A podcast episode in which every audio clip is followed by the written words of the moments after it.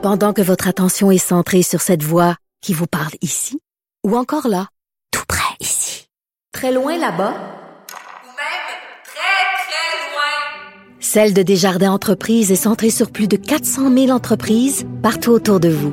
Depuis plus de 120 ans, nos équipes dédiées accompagnent les entrepreneurs d'ici à chaque étape pour qu'ils puissent rester centrés sur ce qui compte, la croissance de leur entreprise.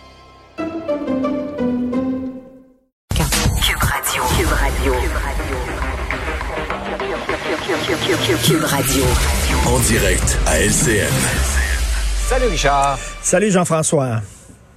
Alors, l'affaire We Charity suit constamment le gouvernement Trudeau. C'est revenu dans l'actualité alors que les dirigeants de We Charity ont témoigné hier. Ben oui, les deux frères Kilberger qui voulaient pas témoigner devant le comité parlementaire, mais là, on leur, a dit, vous allez témoigner. Alors, ils se sont dit hier une victime d'une cabale partisane politique. Ils ont dit finalement euh, à l'opposition, vous voulez notre peau parce que vous voulez affaiblir le gouvernement Trudeau euh, par l'entremise de notre organisme de charité. Écoute, je trouve qu'il pousse le bouchon quand même un peu trop loin. Il y a des questions à se poser sur We Charity. On se souvient que euh, cet organisme-là avait été choisi sans appel d'offres. Hein. On leur avait donné 43 millions de dollars pour gérer un programme de bourse pour encourager finalement le bénévolat.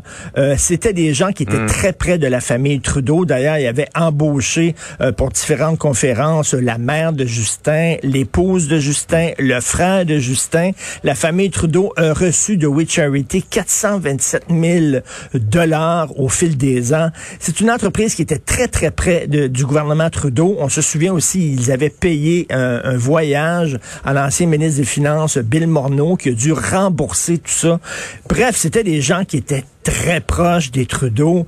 Euh, D'ailleurs, euh, on, on, les avait même, on l'avait demandé à We Charity finalement de participer à l'élaboration du programme qu'ils allaient ensuite gérer. Veux dire, à un moment donné, là, la soutane dépasse énormément. Donc, euh, le scandale de We Charity continue. Malheureusement, comme je l'ai déjà dit, on dirait que les conservateurs sont pas trop là. Ils n'arrivent pas à se carrer dans le, dans le but qui est vide, pourtant, de Justin Trudeau. Mais ben, ça va, ça va vraiment coller à leur peau, là, et, ce, ce, ce, ça va les suivre jusqu'aux prochaines élections. Ben, ça va les suivre. Écoute, il y a un journaliste américain, OK, qui a donné de l'argent à We Charity et même lui, il a, amassé des fonds et pour des millions de dollars à We Charity. Et lui, son fils était mort. Alors, euh, les gens de We Charity, ils ont dit, écoute, on va mettre une plaque euh, dans une école au Kenya. Il va avoir une plaque au nom de ton fils pour lui rendre hommage, étant donné que tu nous as tellement mm. aidés. Lui, il était tout content. À un moment donné, il va dans ce pays-là, il visite l'école et la plaque, il l'avait enlevée. Il avait mis la plaque, de, le nom d'un autre donateur. OK, lui, il nous a donné des millions. On a, là, il était là. Il dit, voyons donc, c'est même pas le nom de mon fils. Non, eux autres, là, il y avait un autre donateur encouragé. On dit, si on va te donner la même plaque. C'est vraiment n'importe quoi. Donc, les deux frères Kilbugger qui jouent aux victimes, le bout ou ou, mais je suis désolé, mais ça sentait très mauvais, cette histoire-là. C'est pas venu te chercher, comme on dit. Pas beaucoup, non. Par ailleurs, euh, tu, trouves que la CAQ devrait se garder une petite gêne concernant sa gestion de la pandémie? Oui, euh, Michel David, dans le Devoir aujourd'hui, dit il faudrait peut-être que la CAQ arrête de se péter les bretelles et je suis tout à fait d'accord avec lui. Ce week-end, sur le site Twitter, en fait, sur le compte Twitter de la CAQ, on a posté ce message-là. Est-ce qu'une autre équipe aurait pu faire mieux?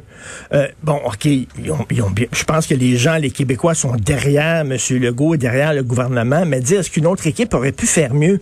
Et tu sais, moi, j'ai parlé à la, lors du jour de la commémoration euh, des victimes de la COVID, j'ai parlé à Paul Brunet euh, du euh, Conseil national des malades et il disait le gouvernement devrait quand même se garder une petite gêne parce que quand même là, ils n'ont pas, ils ont pas toujours été parfaits dans la gestion de la pandémie. On se souvient du cafouillage du masque, les aînés qui étaient dans des hôpitaux qu'on avait déménagés dans des CHSLD qui étaient la pire mm-hmm. place, les employés de CHSLD qui passaient d'un centre à l'autre. On se souvient, Mme McCann, qui était ministre de la Santé, qui disait non, non, non, ça se produit pas, alors que les gens sur le terrain disent, je m'excuse, mais ça se produit tout à fait. Le cafouillage sur les ventilateurs.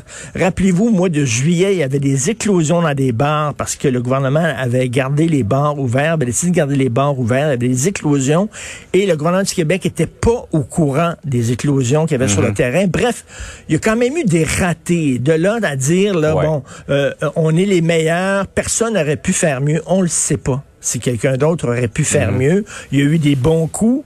Il y a eu des mauvais coups. faudrait que le gouvernement se garde une petite gêne et ne pas trop politiser la gestion euh, de la pandémie parce que, tu sais, quand tu tires l'élastique comme ça, ça peut te revirer en pleine face. Absolument. Tout Surtout que c'est pas fini. Là. On a peut-être passé le, le, le, le bout le plus difficile, mais on parle de troisième vague. Regarde, l'Ontario vient d'entrer dans une troisième vague. Tout à fait. On n'est peut-être pas tout à fait au bout de nos Tout peines, même Et- si le principal est passé. Et un dernier mot là, sur cette euh, femme qui poursuit Justin Trudeau pour 90 000 Oui. la dame de 76 Oui. ans. Ça me fait penser, te souviens-tu, euh, la dame âgée aussi qui avait interpellé Brian Mulroney en l'appelant Charlie Brown? Goodbye, Charlie Brown. Goodbye, Ben oui. Charlie Brown. On va te dire, là, les vieux d'aujourd'hui, c'est pas les vieux d'avant, OK? Les vieux d'avant, ils étaient dociles, tout ça.